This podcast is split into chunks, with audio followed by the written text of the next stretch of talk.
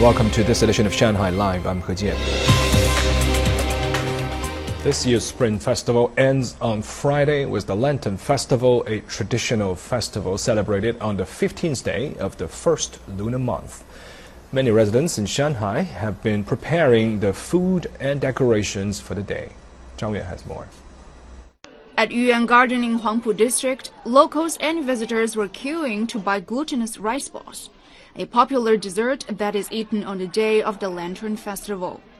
I bought two boxes, one with pork filling and the other with black sesame.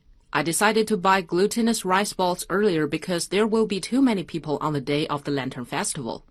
To attract more customers, the store has prepared durian flavored rice balls for those who want to try something new. The limited new flavor rice balls are covered with pumpkin flour, which has attracted many younger customers. The store said sales of glutinous rice balls has doubled compared to 2019.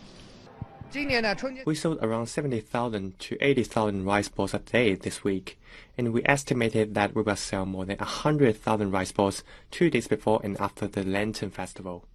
To welcome the festival, many craft stores at Yuyuan Garden started to sell lanterns made in different shapes, and the rapid ones made of paper are the most popular. I want to buy this to remember my childhood. My kid can also play with it.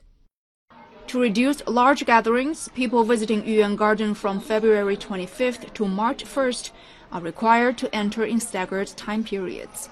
They must make a reservation and present their ID cards to gain access. Emergency plans will be conducted to limit crowds if necessary. 张悦，上海 Live。